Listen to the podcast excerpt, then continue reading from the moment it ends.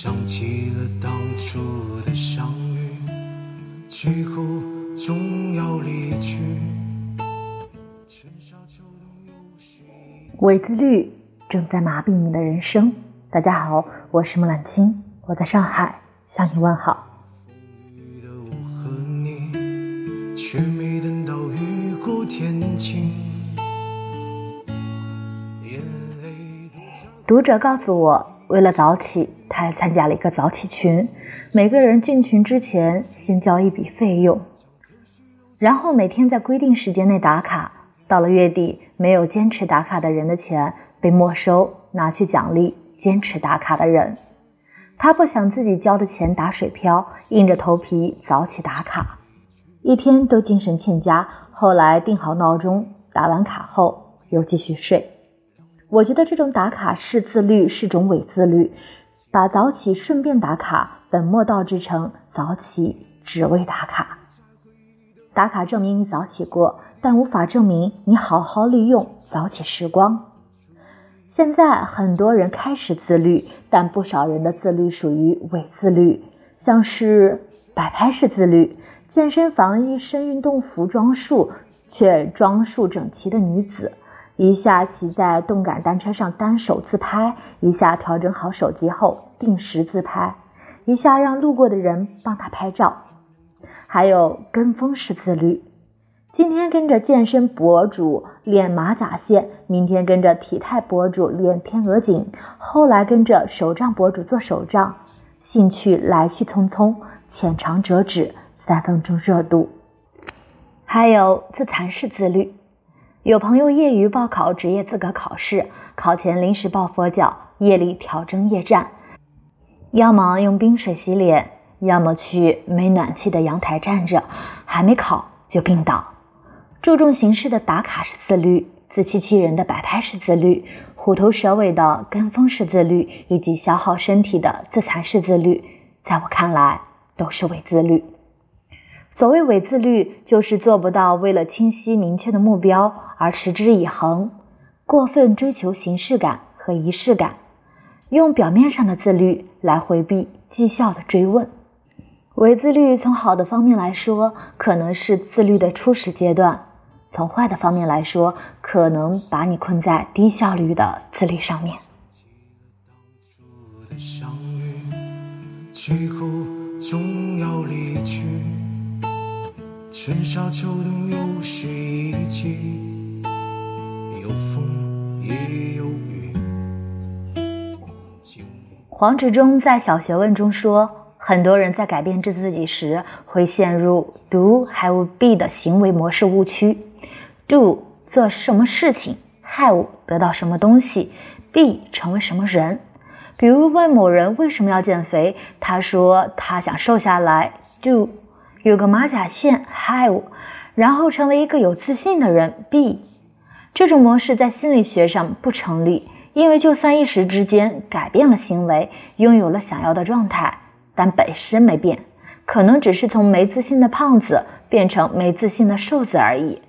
黄执中建议尝试 be do have 模式，开始就想成为一个有自信的人 be，想象自信的人更可能做什么 do，拥有的状态 have 自然就改变了。将可惜留在心底，遗憾穿过眼里，滑落肩膀，谁曾忘记？过去在感情里是必是无意，全程操控所有委屈。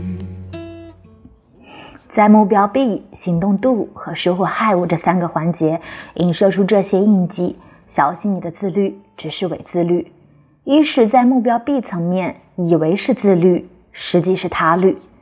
我的大学同学曾把手臂上的皮肤高高拎起，哀嚎那是他暴饮暴食、忽胖忽瘦的代价。她大学谈的男友每次都说她胖，她就不吃主食，花式运动。放假回家后，爸妈心疼她太瘦，她在补偿心理和自怜情绪下报复性狂吃，戏称身体发福，受之父母。前年聚会，有人问身材颇好的他是不是又突击减肥。他回顾在学校减肥、回家增肥的大学时光，在男友眼中胖，在爸妈眼中瘦，对身材的度量恒源于外界。工作后有次体检查出三高，震惊自己二十多岁的年龄有是四十岁的指标，抵抗力弱，内分泌紊乱。他清晰迫切地追求健康。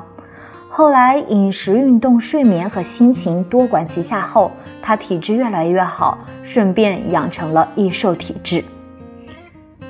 他曾经间歇性自律是伪自律，那是接受到别人评价后做出的应激反应，更接近他律。自律的参照系是自己，比过去进步就很优秀，建立在真实主观意愿、凝聚自我价值取向和审美倾向的自律。续航力更持久，而他律的发球权是外界，流行变来变去，众口难调，你无法让别人满意，把自己的人生活成带别人评价的试卷是很痛苦的。做事三分钟热度，说明你对目标也只有三分钟热度，你从来没有顶层思考过内心到底想成为什么样的人。二是在行动度层面。为了自律而自律。有人问我，早起对我来说并不难，难的是起来这么早，不知道该干什么。以我的经验，早起是实现自我愿望的手段之一而已。读书时代，为了学习好一点而早起；初入职场，为了尽快上手而早起；现在为了工作和写作两开花而早起。我不会为了死磕早起而早起。在身体累乏的时候，为了工作和写作的状态良好，也让自己多睡会儿，也不会有内疚感。因为我知道，如果我睡眠不足，工作和写作的状态都会很差。我观察过长期早起的人，大多是为了喜欢的事情早起两小时，没有一个是为了早起而早起。为了自律而自律，我猜想有两种可能。一种是偏执到忘了自律的初衷，一种是假装自律能产生安心感。世道变了，以前热衷装不努力，明明通宵备考，非要说自己根本没看书；现在流行装努力，明明没根本没锻炼，偏偏要专门摆出一副努力的样子。三是在收获害物层面，你的自律缺乏效率。我身边一位有两个孩子的女同事，人过四十却身材紧实。有天我问她管理之道，她答每天一万步。我反驳说自己每天也走一万步以上。她说她看到我午饭后在楼下走路，边走边看手机。她说她回家后出门倒垃圾时换上运动鞋，在小区里快走。他对照相关文章，如何把每天一万步发挥出最大功效。然后学着把手臂甩到极致，不凭借于快跑起来但没跑起来之间，不听歌，不想事，注意力放在呼吸和心率上，走到身上微汗、脸颊微红时回家。同样是走一万步，他练习了心肺和大臂，而我只在机械的计步。他全神贯注，我一心多用，效果大不同。他给我一个提示。不必抓住每一分钟去自律，而是要抓住自律的每一分钟。读书时代有抄板书抄的异常整洁，但老师提问一问三不知的同学；身边有常在朋友圈晒书，但问他内容却讲不出来的朋友。我见过很多牛人看完一本书后，复杂的概念用自己的话复述一遍，或运用于生活，或在网上输出，有内化和思考的轨迹在里面。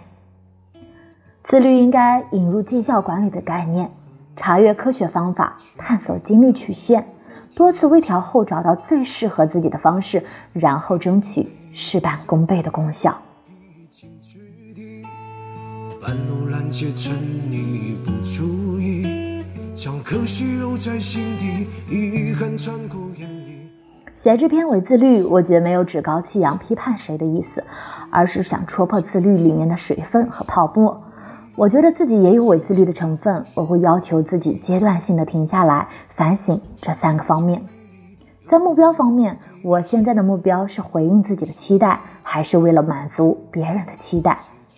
在行为方面，我现在的行为是回应自己的目标，还是为了缓解自己的焦虑？